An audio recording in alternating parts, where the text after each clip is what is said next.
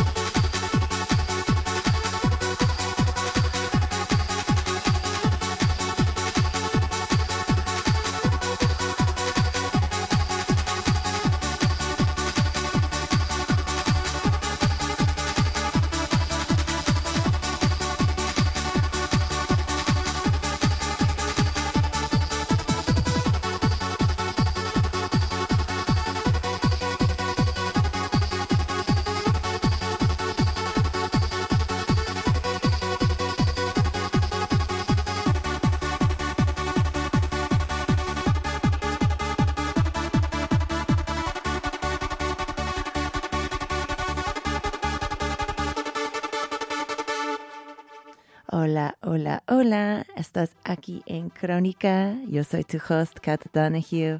Y pues a ver, ¿qué día es hoy? Ah, es el 22 de noviembre.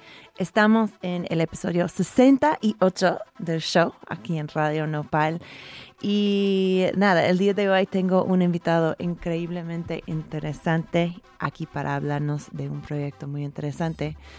Em, es sobre metanfetamina, o también conocido como cristal, gris, crico, foco, hielo, speed, booty bump, hotline, slam.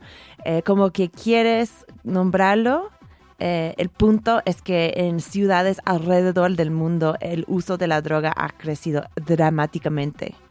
Eh, especialmente en la comunidad queer, bisexual, homosexual de hombres a través del chemsex, que es el acto de tomar cristal antes de tener relaciones sexuales para aumentar esa sensación del sexo. Em, de hecho, ha llegado a cambiar la práctica sexual de, de muchos. muchos. Tan estigmatizado es este droga que afuera de círculos privados casi no se habla de su uso. Pero mi invitado de hoy, eh, Eugenio Echeverría, del Centro Cultural Border, está buscando cambiar esto con, con Circo Crico, un proyecto en conjunto con Moiganex, Inspira Cambio y E-Ensade. Eugenio acaba de anunciar la convocatoria para este evento híbrido, o sea, va a estar en línea, en persona, y van a tenerlo aquí en la Ciudad de México en abril de 2022. Si te consideras o te consideraste en algún momento consumidor habitual de cristal, a lo mejor buscan tu voz. Y hoy tengo a Eugenio aquí en línea desde Barcelona, donde está visitando con su familia y como tengo un chingo de preguntas para él, pues lo voy a dejar explicar de qué se trata este festival, este gran proyecto. Hola Eugenio, bienvenido a Crónica. Gracias, la verdad es que este, gracias por el espacio porque sí es una convocatoria importante, es una convocatoria difícil de compartir y de comunicar. Entonces, este, pues sí, esperemos, esperemos que a través de Crónica este, podamos llegar a más personas y abrir la conversación. Y justamente de eso se trata Circo Crico, ¿no? de conversar un poco en torno al cristal. Y la inquietud viene de que algunas de las personas implicadas en las organizaciones que has comentado, este, Mueganes, este, o Mueganix, eh, Inspira, Insade y Border, íbamos identificando em, historias muy complejas en torno al cristal y, también muchos silencios, ¿no? Este, la gente no tiene ningún problema en decir 420 eh, friendly o fumo mota o un mi churrito antes de dormir, pues tú lo sabes mejor que nadie de este programa. este, pero no es fácil que alguien te diga me lame el fin de semana pasado.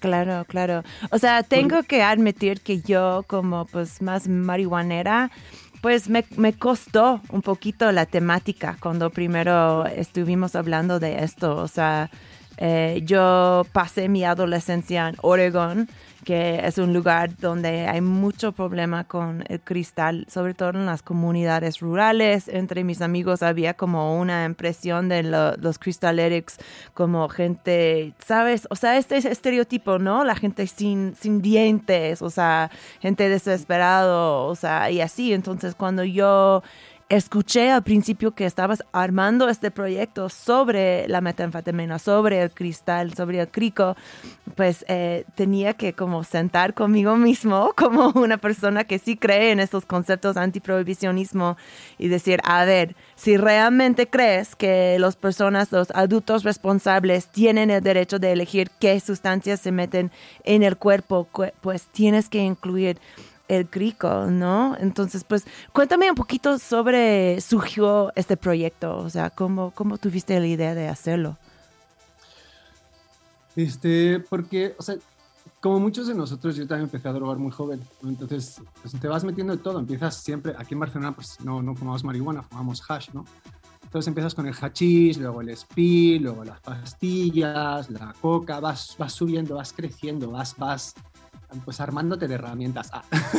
Entonces, este, de repente conozco el cristal hace dos, tres años. Tengo algunos consumos, he tenido como seis consumos de cristal y me parecieron impresionantes. Digo, ¿qué coño es esto? ¿Qué es esto? o sea, he consumido muchos años de mi vida, muchos otros años estado completamente sobrio, ni alcohol ni nada. Conozco mucho las posibilidades de ambas vidas. Pero esta droga me parecía una droga que te desborda, que, es, es, tremendamente adictiva y además es muy tóxica y es una droga muy tramposa. Es una droga como medio traidora. Ya sé que para una persona que no se ha drogado nunca y tiene un punto de vista como más punitivista o más prohibicionista, todas las drogas son tramposas, pero sabemos que no. O sea, eh, ese es otro tema que, luego ojalá no dé tiempo de abordar. Pero el caso es que me impactó mucho. Y luego empecé a ver que hay mucha gente joven que a lo mejor en su vida se fuma medio porro y que de repente se encuentra con el cristal y está empezando a fumar cristal asiduamente. Y ya no es que no sepan gestionar un consumo que les desborda, es que muchas veces no saben gestionar ni el colocón. Mm. Entonces empiezas a preguntar, empiezas a decir, empiezas a compartir y la gente te empieza a comentar. No es que mejor amigo se murió la semana pasada, no es que llevo tantos años, no es que... Y te empiezan a contar historias que son de terror, ¿no?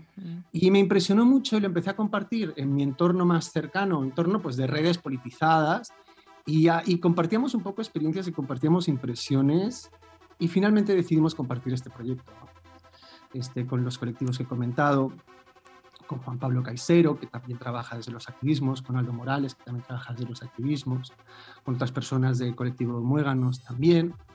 Y, bueno, decidimos que, si todos hemos trabajado desde los activismos culturales, ¿por qué no abordarlo desde ahí? Sobre todo con la posibilidad de empezar a romper el miedo a conversar, porque los cricos son los nuevos piedrosos, o sea, efectos de la sociedad, incluso de la gente que consume, como decías, hay ciertas líneas rojas, no heroinómanos, no piedrosos, o sea, no craqueros, y no cricos. ¿Y cómo por qué o qué? ¿Quién dice? O sea, ¿por qué un yonki es mejor que otro? ¿En qué momento? me explico? ¿Y por, qué, ¿Y por qué un consumo de una sustancia me libera y el otro me esclaviza? A lo mejor los dos me joden, que a lo mejor los dos me sanan. Pero eso pues ya cada historia, cada persona, ¿no? Cada quien. Claro. Entonces, todas estas son las cosas que hay que hablar. Claro, claro. Pues creo que nuestras percepciones de las drogas también o sea, están sumamente afectadas por el, tipo de prohibición o legalización que llevan y pues también por la población que la usa, ¿no? Hablando del cristal, o sea, yo, yo creo que es, se puede decir que muchos diferentes de personas alrededor del mundo em, utilizan esta este sustancia, pero en el caso de, de Circo Crico, estamos hablando del uso en una cierta comunidad, lo cual es la comunidad queer, homosexual, bisexual, marica, de, hombres. Em, para los que no están al tanto con el rol que lleva esta sustancia dentro de esta comunidad, ¿nos puede platicar un poquito de en qué espacios se usan, eh, cómo es, o sea, a mí me gustaría saber un poquito más de cómo es la, la sensación de utilizarlo hasta esto. Claro. Es súper interesante lo que dices porque sí, efectivamente son muchos los perfiles de usuarios de cristal. Por ejemplo, es una droga que ha penetrado en las plantaciones este, de ciertos países centroamericanos para aumentar la productividad. Porque como, como inhibe, la, o sea, como genera insomnio y además te genera como hábitos compulsivos, viene bien para la recogida, bueno, viene bien para la recogida desde el punto de vista del, del, de no sé quién enfermo psicópata que decide que las personas que trabajan en sus plantaciones deben no dormir. ¿Sí me explico? También en las maquilas del norte de México se usa como dices, es una droga que también se da en contextos sexuales de parejas heterosexuales.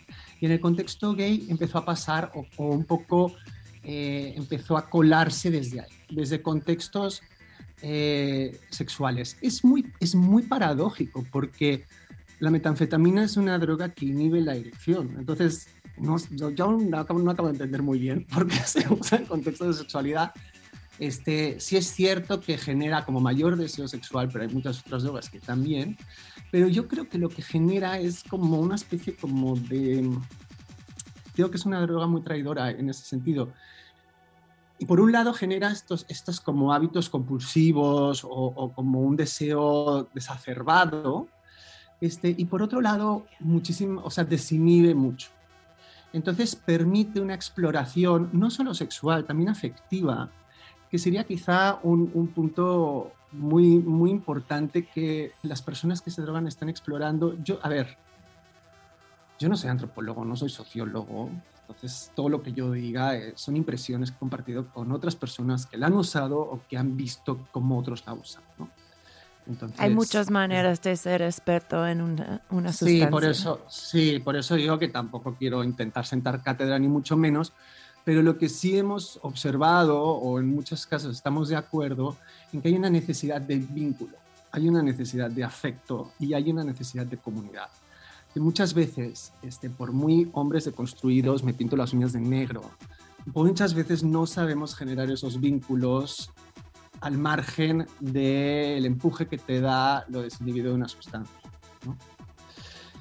Entonces, el riesgo está en que esos espacios de aprendizaje sexoafectivo, porque también es aprendizaje sexual, también es aprendizaje afectivo, de vulnerarnos, de escucharnos, de abrazarnos, que sí se dan en esos consumos, curiosamente.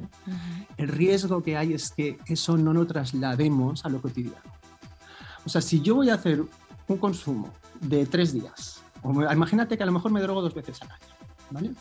Y estos dos consumos para mí son sanadores, porque me permiten resolver ciertas cuestiones personales. Pero yo lo que aprendo en esos consumos, lo que vivo, lo que experimento, lo considero como exclusivo de un contexto de consumo de sustancias, me estoy haciendo un flaco favor. O sea, cuando yo soy capaz de traducir estas experiencias a lo cotidiano y lo aprendido, lo empiezo a interiorizar y lo traslado a otros espacios, ahí surge una posibilidad de sanación que es muy atractiva y es muy bonita. Entonces, esa parte es, es muy importante porque, porque sí hay una posibilidad de sanar heridas colectivas en estos consumos colectivos que antes no se daban, porque a pesar de que son consumos grupales, se dan mucho en habitaciones de hotel, se dan mucho en departamentos, que son consumos largos donde sucede muchísima intimidad.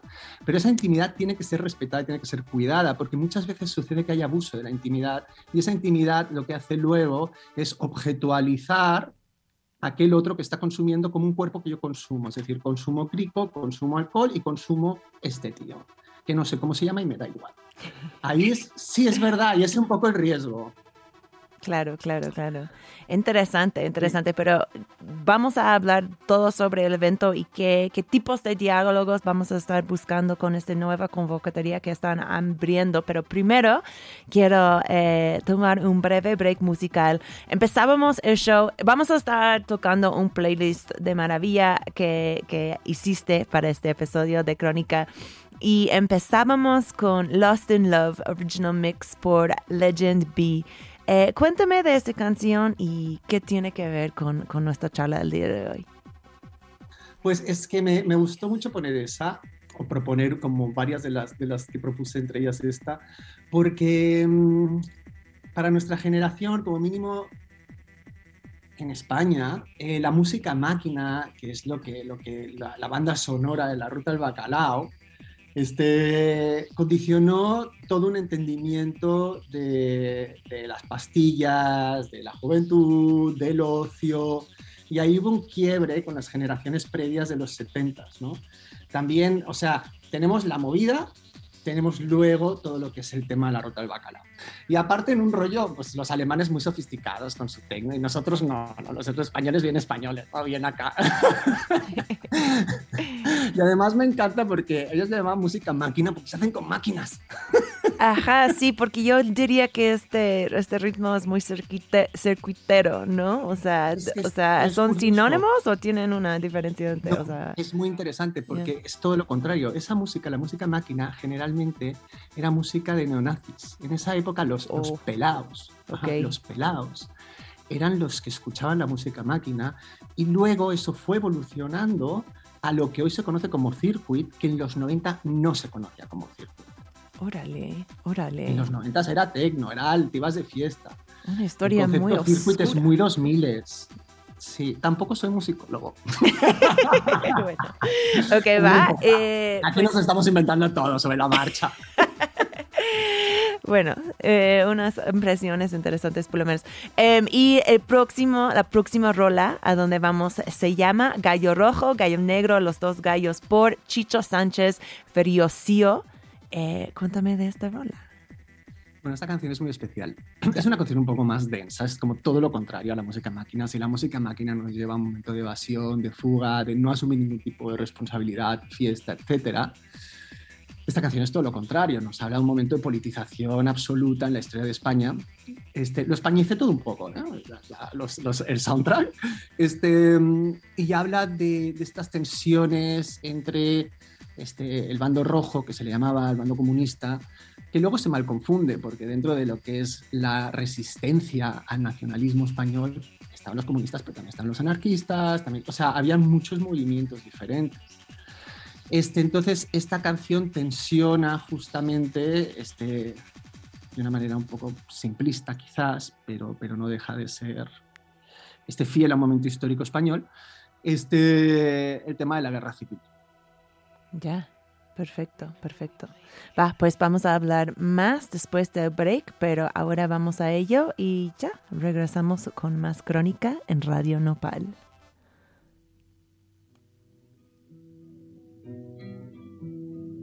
Cuando canta el gallo negro, es que ya se acaba el día. Cuando canta el gallo negro, es que ya se acaba el día. Si cantara el gallo rojo, otro gallo cantaría.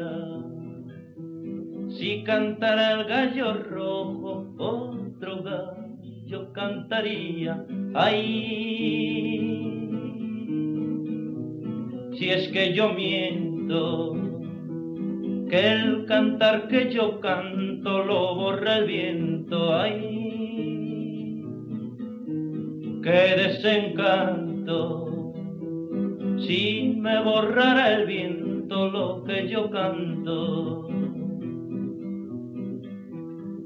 se encontraron en la arena los dos gallos frente a frente se encontraron en la arena los dos gallos frente a frente. El gallo negro era grande pero el rojo era valiente. El gallo negro era grande pero el rojo fuera valiente, ay, si es que yo miento, que el cantar que yo canto lo borra el viento, ay, que desencanto, si me borrara el viento lo que yo canto, se miraron cara a cara y atacó el negro primero. Se miraron cara a cara y atacó el negro primero. El gallo rojo es valiente, pero el negro es traicionero. El gallo rojo es valiente, pero el negro es traicionero. Ay, si es que yo miento, que el cantar que yo canto lo borra el viento, ay. Estamos de regreso aquí en Crónica. Yo soy tu host, Kat Donahue, y estoy aquí con Eugenio Echeverría. Estamos hablando de un nuevo proyecto que está armando con Centro Cultural del Border y una coalición de organizaciones, eh, Circo Crico. Eugenio, eh, estamos haciendo, el evento no es así hasta el abril, pero estamos hablando ahora porque se está abriendo la convocatoria de, artistas eh, para el festival. Eh, háblanos un poquito de qué tipo de voces, voces estás tratando, buscando de incluir en Circo Crico. Bueno, con, con las organizaciones colaboradoras, este, lo que pensamos es que pensamos mucho en abrir, en abrir o no la convocatoria más allá de hombres gays, HSH, bisexuales, maricas, hombres que tienen sexo con hombres y se identifiquen como se identifiquen. Y abrirlo a otras identidades eh, sexogenéricas. Y finalmente decidimos que no, Y eh, decidimos que no porque, em, porque al, al- al- al- movimiento gay marica HSH ahora mismo le falta activismo. Le falta activismo si lo comparamos con, eh, con el resto de, de comunidades que están dentro del LGBT. Este, las lesbianas están muy politizadas de los feminismos, las personas trans están a full desde el 2000 con el manifiesto de Mikoyama, con el transfeminismo, un movimiento muy potente, y los gays andamos un poco perdidos. O sea, nuestra máxima discusión es si eres gay o eres marica. O sea, es como muy absurdo y nos está faltando, y también hay que entendernos, o sea, teniendo una- un, un punto de vista hacia nosotros mismos poco más amable, tenemos que recordar que venimos de los 80, venimos de la lucha contra el SIDA, y ahí nuestros activismos fueron muy fuertes y también se domesticaron, ¿no?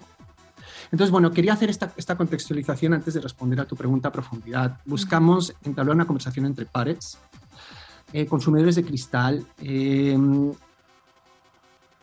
que se hayan considerado o no cricos o que estén atravesados por el consumo de cristal, hayan fumado 10 veces o hayan fumado 10 veces al día, ¿sabes? Este, porque muchas veces tú puedes tener un consumo constante y no... Es difícil tener un consumo constante y no sentirte problematizado al respecto si es de cristal. Claro, pero, Pero- creo que esto de- del spectrum, del continuum de consumo es súper importante porque a veces cuando las personas pensamos en el crico, pensamos en un tipo de usuario, ¿no? Este tipo de persona que está fumando 10 veces al día y así. Pero como usted bien menciona, pues está totalmente posible tener otro tipo de relación con esa sustancia, ¿no? Que es más intermitente, o sea, que se ven de, de muchas maneras los consumidores del cristal. Y entonces cualquier persona que tenga algo que decir, sea o no desde una aproximación artística, sea o no desde una aproximación creativa, si no desde una aproximación testimonial, yo quiero compartir mi experiencia. Quiero, voy a grabar un, un vídeo de 10 minutos, eh, busto hablando a cámara y quiero que lo pases en tu, en tu eventito. y nosotros lo pasaremos. En la convocatoria lo especifica muy claro. Dice, hay una pregunta que dice, ¿es posible que aplique y no me seleccionen? Y la respuesta es, es muy poco probable, Ya. porque lo que necesitamos es conversar. Entonces estás buscando arte visual, estás, o sea, vamos, eh, teatro, ¿qué otras formas pueden, puede tomar una participación en Circo Crico? Cualquier tipo de expresión creativa, sea o no considerada arte por quien quiera, este, y también testimonial. Es decir, a lo mejor viene alguien y dice, pues mira, yo quiero hacer un podcast de tres capítulos sobre el cristal, hablando con las personas con las que yo me cristaleo. Adelante. O no, yo quiero hacer una pieza de videoarte de un consumo mío de cristal. Adelante. No, yo tengo relatos. Yo después de cada consumo escribo desde hace años. Adelante. Yo cuando, yo cuando fumo, yo entiendo que los gays cuando fuman mm, quedan y follan. A mí no. Eh, yo cuando fumo en mi casa me quedo muy tranquilo y dibujo y bailo, dibujo y bailo, dibujo y bailo. Y mm, no me gusta que me moleste. Adelante, comparte nuestros dibujos. Es que también esa cosa de que todo el mundo que fuma cristal lo hace en un hotel para follar entre gays, tampoco es real, ¿eh? Ya. no es, tampoco es tan real. Y muchas veces lo que pasa es que mucha gente también busca ese sexo porque se cree, y pasa mucho en las comunidades gays, que solo a través del sexo puede vincularse afectivamente con otro hombre. Y eso también es como algo que tenemos que empezar a cuestionarnos si es real o no.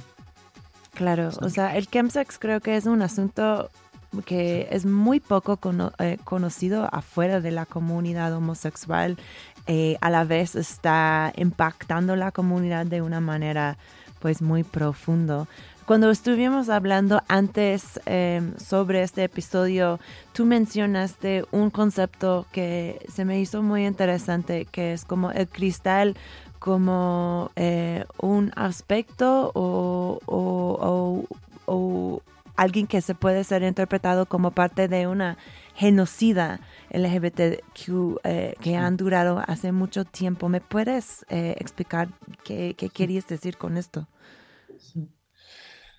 Em, a veces es como la canción que acabamos de escuchar, ¿no? O sea, la canción que acabamos de escuchar está, está, narrando, está narrando la herida de un pueblo. Mm, no, no voy a entrar en, en cuestiones políticas, pero está narrando una herida. Este, si nosotros nos vamos, por ejemplo, a las dictaduras cívico-militares de América Latina, quien ha hecho un trabajo de sanación, pues por ejemplo, los argentinos, ¿no? En España no, eso no lo hemos hecho. no tenemos esa capacidad. Trasladando esto a la comunidad gay, perdón, nos han hecho mierda por dos milenios. Bajita la mano. ¿Sí me explico? O sea, cuando nosotros volteamos a ver el, holocausto, el holocausto judío perpetrado por los nazis, en el inconsciente colectivo fue contra los judíos. Y no, en realidad habían gitanos, habían personas que hoy consideramos de diversidad funcional, habían personas que hoy consideramos de trastornos neurológicos o trastornos psicoafectivos, habían personas gays, maricas, sobre todo las lesbianas, mm, les daban otro tratamiento, no, no, las, no las encerraban. Pero lo que la gente no sabe es que cuando llegaron los aliados a liberar los campos de concentración nazis, liberaron absolutamente a todas las poblaciones, menos a los maricas y a los gays, que nos llevaron a la cárcel directitos. Órale, pues Ya, yo me no sabía esto, yo no. Wow. es muy fuerte, porque en esa época, estamos hablando de los años 40-50, pues había, seguía habiendo, segui- bueno, en los años 40-50 no estamos hablando del 40 y tantos, 45 debe ser, este, había, había problemas de entendimiento de la homosexualidad como una enfermedad mental, ¿no? Entonces, eh, y antes de esto nos podemos remitir a la Inquisición, o por ejemplo, en todas las dictaduras cívico-militares de América Latina, bajita la mano, desapariciones forzadas de maricas y gays siempre. O sea, la gente a veces malinterpretamos y creemos que la historia LGBT o la historia gay empieza en el 69 con nuestra adorada Silvia Rivera y no. Ahí empieza la historia de las reivindicaciones de un pueblo y de una comunidad, no un pueblo, sería que un grupo, una comunidad, este, por, por siglos violentada, oprimida, etc. Entonces, cuando parece que finalmente podemos empezar a sanar, aprender a amar sin vergüenza, sin culpa, sin miedo, aparece el SIDA. El SIDA es, fue un golpe bajo, fue un golpe bajo, durísimo. Este, porque ahora sí que fue una especie como ya, como, como en su momento se quiso politizar el VIH-SIDA como, como la reafirmación biológica de que nuestro estilo de vida no era posible. Entonces, claro, eh, era difícil escapar de ese discurso. Nos ha costado un par de décadas escapar de ese discurso, si no cuatro décadas a lo mejor. Y todo eso son heridas. Y esas heridas las tenemos que gestionar. Y las tenemos que hablar. Y las tenemos que voltear a ver. No existe, no he visto aún investigaciones serias sobre, sobre lo que podamos llamar un genocidio marica. Mm, Y cuando tuvo, o sea, ¿qué hicieron los judíos en cuanto acabó la Segunda Guerra Mundial? Empezaron a escribir la historia de su genocidio y nos la recuerdan año tras año, literatura y cine, porque saben perfectamente que es imprescindible seguir escribiendo y reescribiendo la historia de su genocidio, no solo para que no vuelva a suceder, sino porque además eso les da crédito político. Y ese trabajo nosotros no lo hemos hecho o porque nos duele demasiado o porque estamos fascinados con lo que la prima Silvia empezó a hacer a partir del 69 o porque el cristal sienta muy bien o, o yo qué sé, no sé por qué. O porque el dolor es demasiado y entonces estamos sanando primero en grupitos, fumando cristal, que es como podemos ahora. Me lo invento también, ¿eh? Pero a veces eso le tiene sentido, porque, porque sí, porque yo lo he vivido en carne propia, o sea, de lo macro a lo micro. Yo, o sea, a veces la droga te ayuda a sanar, a veces, a veces no, a veces todo lo contrario, te hace mierda, pero a veces sí te ayuda a sanar. Claro, creo que es importante hablar de esto de las drogas, ¿no? Porque muchas veces estamos hablando de pues los mal impactos, o sea, cómo nos limitan en, en nuestro vida, pero hay una razón para que la gente toman estas drogas realmente y creo que está, está bueno articularlo, o sea, que vas a estar articulando estas partes pues positivos, esos puntos en que el cristal sí proviene como situaciones de sanación para gente, gente eh, marica, queer, homosexual. em, pero no crees, o sea, ¿cómo, ¿qué dirías a una persona que dice que un evento como Circo Crico corre el riesgo de glamorizar la Claro. sustancia? Esa es una discusión que tuvimos con el equipo desde el día, no uno, desde el día menos uno. O Claro. sea, todos somos... Y también tuvimos la discusión contraria, ¿cómo no vamos a, cómo no vamos a patologizar? Exacto. ¿Cómo no vamos a, a, a, mm, sí, a castigar, ni tampoco moralizar, y tampoco romantizar el consumo? Es súper difícil, es súper difícil. Y entonces, al final, pues sabes cómo, poniendo un poquito de cada, un poquito de moralino, porque, porque, porque somos seres en sociedad, así que, o sea, quien esté totalmente deconstruido, que venga por favor y me diga cómo. ¿Sí me explico? Vivimos en sociedad. Entonces, eh, yo creo que siendo conscientes, o sea, simplemente el mero hecho de hacer el evento para poder hablar de cómo nos atraviesa el consumo de cristal, lo que te decía yo al principio, no es una droga bien traidora, es una droga muy difícil de gestionar, es una droga muy tóxica. Yo veo tíos de 19, perdón, 19, 20, 21 años que están, que a mí me, angustia, me duele, me entristece mucho, porque no es gestionable ese colocón. Ni esa, ni esa, y cuando ya se convierte en una adicción, ya en términos de patologización, el lenguaje patologizante, cuando se convierte en una adicción, puta madre, o sea, esto por ejemplo uno del equipo, Juan Pablo Caisero, que trabaja en Inspira, nos lo dice, dice, es que no sabes la cantidad de gente que nos llama pidiendo ayuda, estamos desesperados. Y ellos tienen un programa maravilloso que voy a aprovechar aquí también para compartirlo, que se llama Jueves de Dulceros, que lo empezó Tonati cuando trabajaba en Inspira, luego le dio seguimiento Juan Pablo. Es un programa fantástico, fantástico, donde cada quincena se juntan, generalmente HSH y Marica, para hablar de consumo. Y también es difícil cómo gestionarlo a nivel institucional, es todo un reto, porque volvemos a caer en lo que acabas de preguntar tú. O sea, o sea, esto de decir la droga es sanadora, pues a lo mejor uno de cada 40 consumo, chaval. ¿Sabes? Ok. Y también, y también me molesta un poco el de, sí, no, yo me, eh, las drogas recreativas, pues, pues muchos de mis colocones nunca han sido recreativos, no han sido lúdicos, han sido de trasheo. Y también decir, tengo derecho al trasheo. El al- o sea, trasheo puede ser medicinal gusta. también, Sí. la verdad. No es tan complejo que yo creo que aquí la respuesta a tu pregunta es cada quien tiene que construir su ética yonki y, y la tiene que hacer con autocuidado y tratando de, liberarse tanto de los discursos que glamorizan la droga como de los discursos que la, que la punitivizan, ¿no? que la estigmatizan.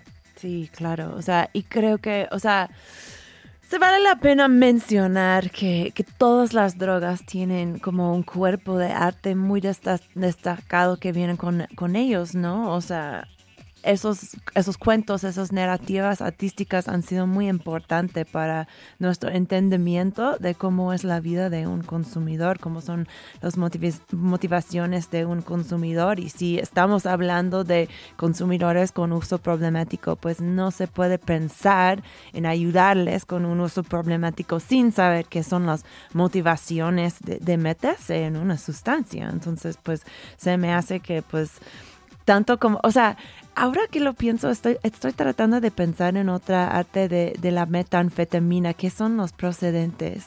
¿Tienes como, como ejemplos en mente de esto? Hay una expo que hizo, no, no específicamente sobre metanfetamina, pero sí sobre drogas, sobre todo heroína, que hizo eh, Richard Mosca en los Ujú. 2000 en el Chopo. Mm, yo no sé si hay información en la web, pero le llamó adicto o adicción, o sea, así como, como va.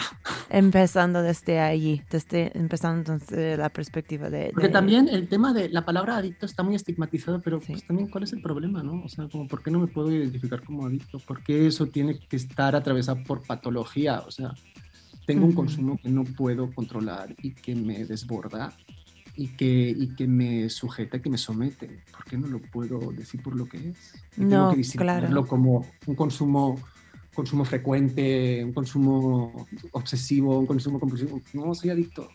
Claro, O sea, claro. También tenemos mucho miedo a las palabras porque las consideramos etiquetas que nos encasillan, pero también a veces son etiquetas que nos ayudan a comprendernos y desde ahí es como si tú tienes trastorno bipolar, pues lo mejor que te puede pasar es que te diagnostiquen, pues tienes una solución.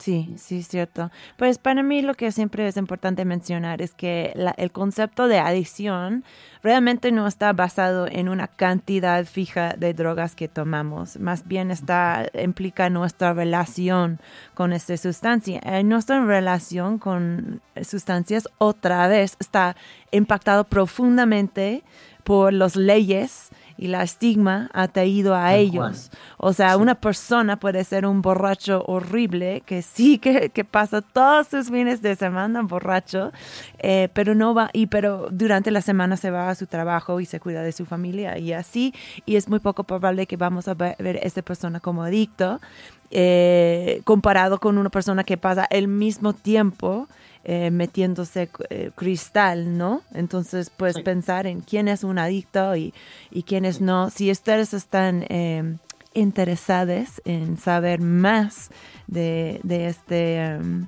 de este concepto. Tuvimos un episodio en Crónica hace un par de meses que puedes encontrar en nuestro archivo en radionopal.com que se llama, eh, creo que tengo una adicción al a la cannabis, algo así, en que hablábamos con una experta en, en- en, eh, uso de sustancias, Fanny Pineda, que ahora está trabajando aquí para el gobierno de México, en donde abordamos pues este concepto del adicto. Eh, Eugenio, quiero, no quiero dejar de tocar este playlist de lujo. La próxima canción que te tengo aquí es Mañana lo dejo por Alberto Ah, Pía. fantástico. Eh, ¿qué, qué conexión tiene este rola con Circo Crico? Bueno, eh, creo que la conexión, todo lo que acabamos de hablar, todos estos dilemas, o sea, para construir tu ética yonki pasas por estos dilemas constantemente, ¿no?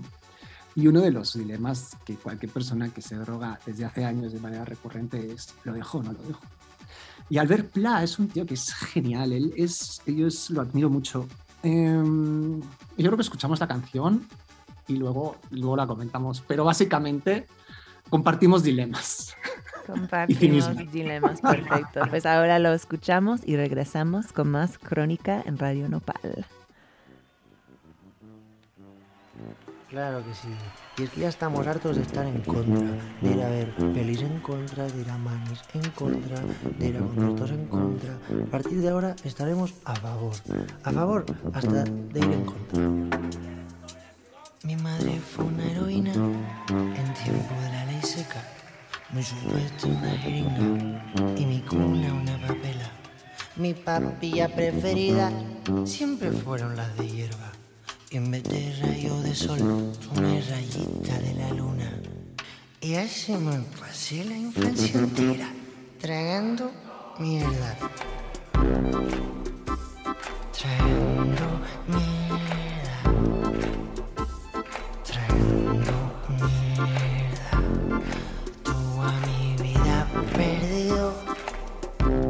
Socorro. Socorro. Mañana lo dejo. Mañana lo dejo. Mañana yo seré un hombre nuevo. Me encantan los animales. Mis amigos son camellos. Me gusta montar a caballo y pasearme con mi mono. También me gusta mucho y siempre como una moto. Pero si sigo me la pego como siga si me mato. De suerte que tengo otras aficiones. Montar en globo y oler la nieve. Salir de viaje sin ver mundo. Cruzar la vida sin aduanas.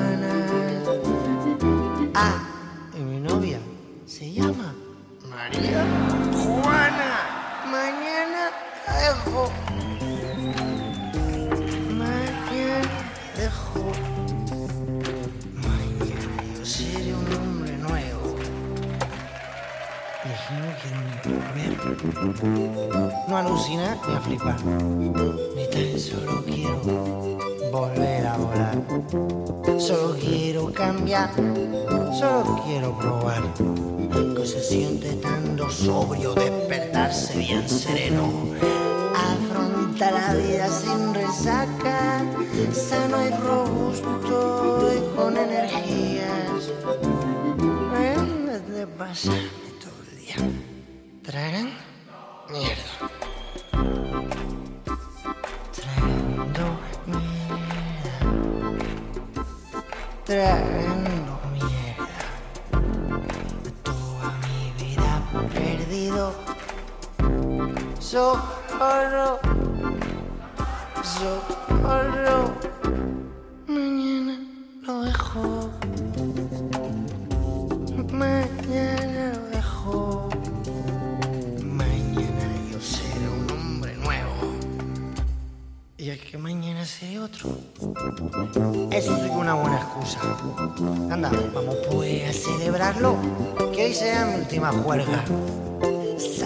papelas.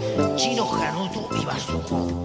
Que se le queme en el bolsillo a quien se guarde algo escondido. Vamos a ponernos harta al culo toda la noche hasta que amanezca. Que mañana ya será otro día. Tragando mierda.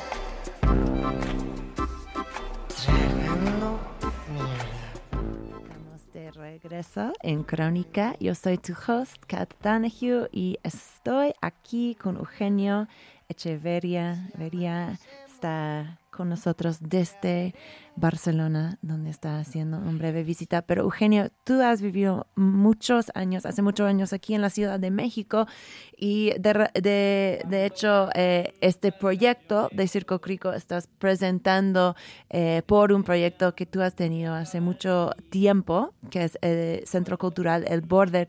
Eh, ¿Puedes hablar un poquito de la misión de El Border para la gente que no están al tanto con este, con este espacio que has tenido para tantos años? Claro. Bueno, como espacio físico eh, lo abrí en el 2005, pero lo abrí como espacio de graffiti y de animación, animación 2D sobre todo.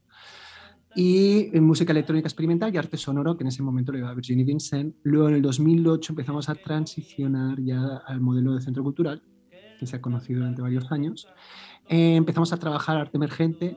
Eh, luego nos fuimos más por arte conceptual, contemporáneo, pero ahí fue como un año y dije, ¿qué es esto? ¿Qué horror? Ay. Entonces, este, en el 2008 empezamos a trabajar más arte, arte emergente, sobre todo. Luego hicimos un, un- un amago de coquetear con el arte conceptual, pero afortunadamente no prosperó por razones obvias.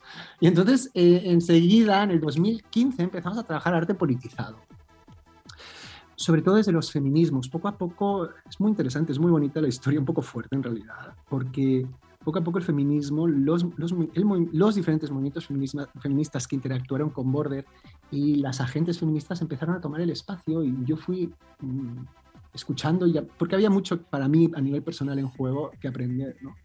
Y en 2017 decidí abrir Jauría Trans y entonces invité a Nathan para que coordinase el programa. La jauría trans, que, que era... os- Jauría Trans era un proyecto que estaba un poco inspirado en un lugar en Chicago que se llama Central Halstead, que el segundo piso, que es un, evidente, es un espacio LGBT, tú sabes que cada ciudad gringa tiene su LGBTQ Community Center, que aquí no tenemos, y lo necesitamos, ¿no? Yo cuando vi el segundo piso de ese lugar, que estaba dedicado exclusivamente a personas trans con centro de día, dije, esto es una maravilla y, y requerimos, ¿no?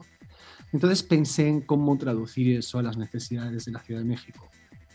Y eh, lo hablé con varias activistas también, este, feministas, transfeministas.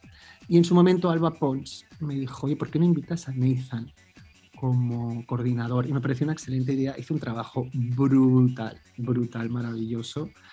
Y luego le pasó la estafeta a Alexandra y luego llegó el COVID.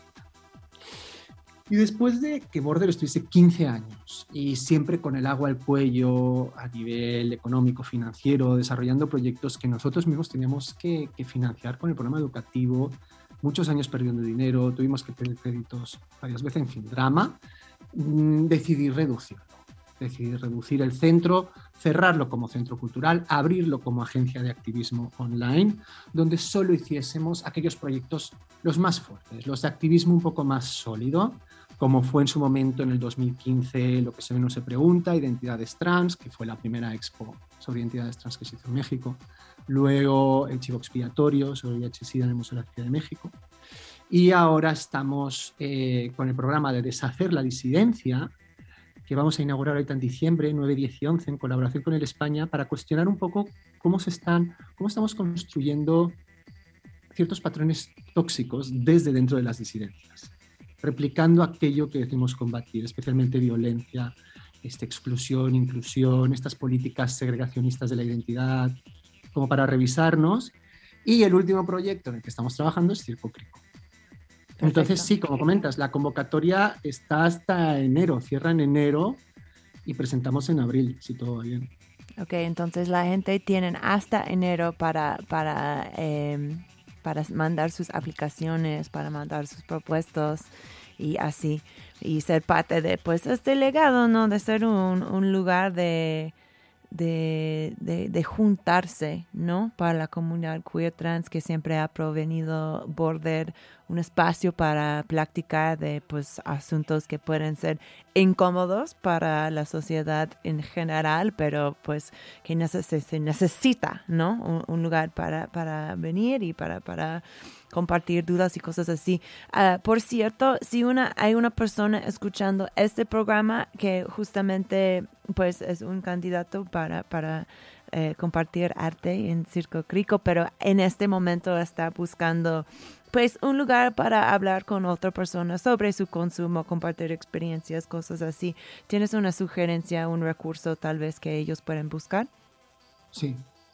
Eh, yo creo que Inspira Cambio tiene, un, programas articulados de contención, de diálogo, de, tiene, tiene, tiene ya tiene ya métodos para, para apoyar a personas que requieren vincularse. Pero además, este, en las bases vienen los correos de, de circo.crico.border.com.mx y ahí me pueden escribir y podemos también pensar en una acusación, lo que, lo que sea necesario. También, como comentaba Jueves de Dulceros, también sigue, creo que ahorita lo han separado, pero lo retoman. Entonces sí, hay varios espacios. Por ahí yo creo que pueden, pueden empezar. Sobre todo, sí, para, para buscar espacios que sean ajenos a los típicos donde van a, donde van a estigmatizar, moralizar, demonizar tu consumo. ¿no? Claro, Pensando claro. En, en anexos o, o ciertos mm, grupos de programas de 12 pasos que a veces funcionan y a veces dañan más de lo que funcionan o funcionan un momento y luego ya no. En fin, para que haya un diálogo entre pares. Claro, o sea, con Inspira estamos hablando de una clínica de salud que, que no este, ju- o sea, que tiene una perspectiva sobre las sustancias de, de como, como decimos, reducción de daños, ¿no? Que hay un consumo responsable, que no es necesario decir a adultos responsables que se pueden meter en su propio cuerpo. Entonces, pues con toda confianza pueden ir ahí, amiguis. Pues, Eugenio, ¿cómo crees? Hemos llegado casi, casi al fin de la hora. Muchas gracias por estar aquí en este programa. Eh, no Gracias sé si a vosotros y a ti. Ya sé, se fue muy rápido, ¿no? Siempre Se fue muy rápido, sí. Em, vamos a terminar con una canción más que es Song to the Siren Take Seven por Tim Buckley. ¿Puedes decirnos algo de esta rola y luego despedirnos? Bueno, mm, esta canción a mí me parece muy, muy seductora. Y eh, cuando hablamos de romantización, idealización, glamorización de la droga, creo que esta es la banda sonora perfecta. Este, y pues tiene que ver también el que la compuso murió eh, de sobredosis este, por heroína también. Es una canción que se compone, si no recuerdo mal, en los 70s, donde también hay otro concepto del consumo de sustancias, son otro tipo de sustancias para otro tipo de sociedad, con otro tipo de necesidades. Y me parecía interesante como contrapunto a todo lo que hemos hablado. ¿no? Claro, claro que sí. Pues perfecto. Va, pues con eso nos despedimos, amiguis. Es otra vez, si quieren más info sobre la convocatoria de, Circo Crico, puedes eh, encontrarlo allí en border.com.mx. Ahí vas a encontrar toda la información, todas las bases, incluso unos contactos. Si tienes más preguntas de, de qué puede ser tu aportación a este a esta gran eh, ocurrencia.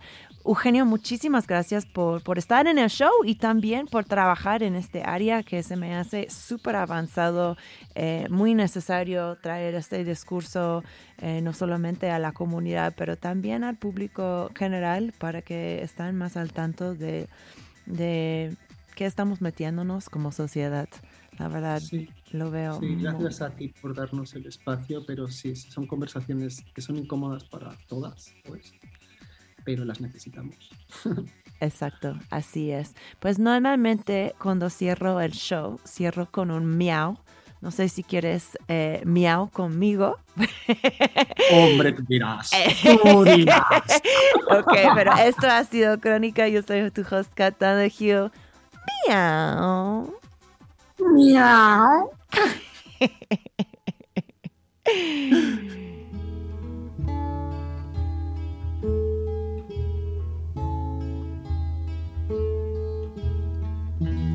long afloat on shipless oceans.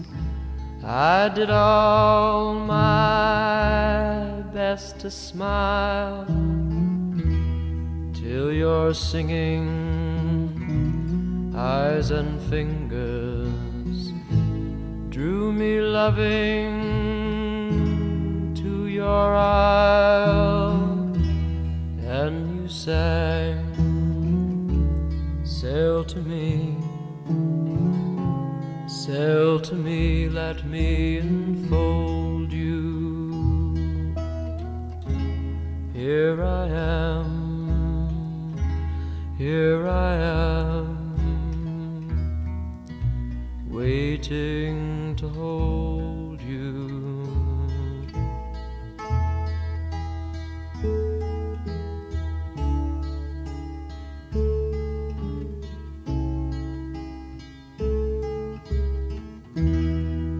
I dream you dreamed about me?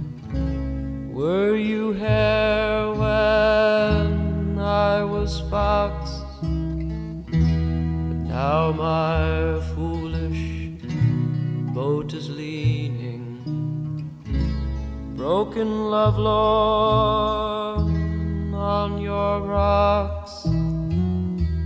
For you sing, touch me not, touch me not, come back tomorrow. Oh, my heart, oh, my heart, shies from the sorrow.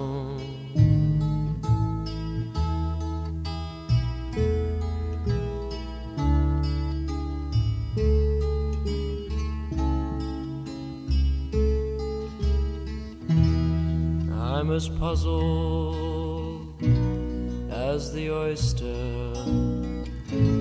I'm as troubled as the tide. Should I stand amid the breakers? Or should I lie with death, my bride?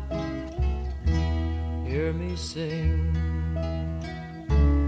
Swim to me, swim to me, let me enfold you.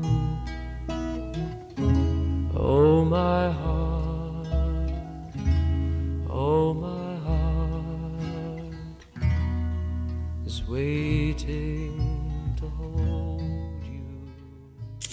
Estás escuchando a Crónica Radio Nopal.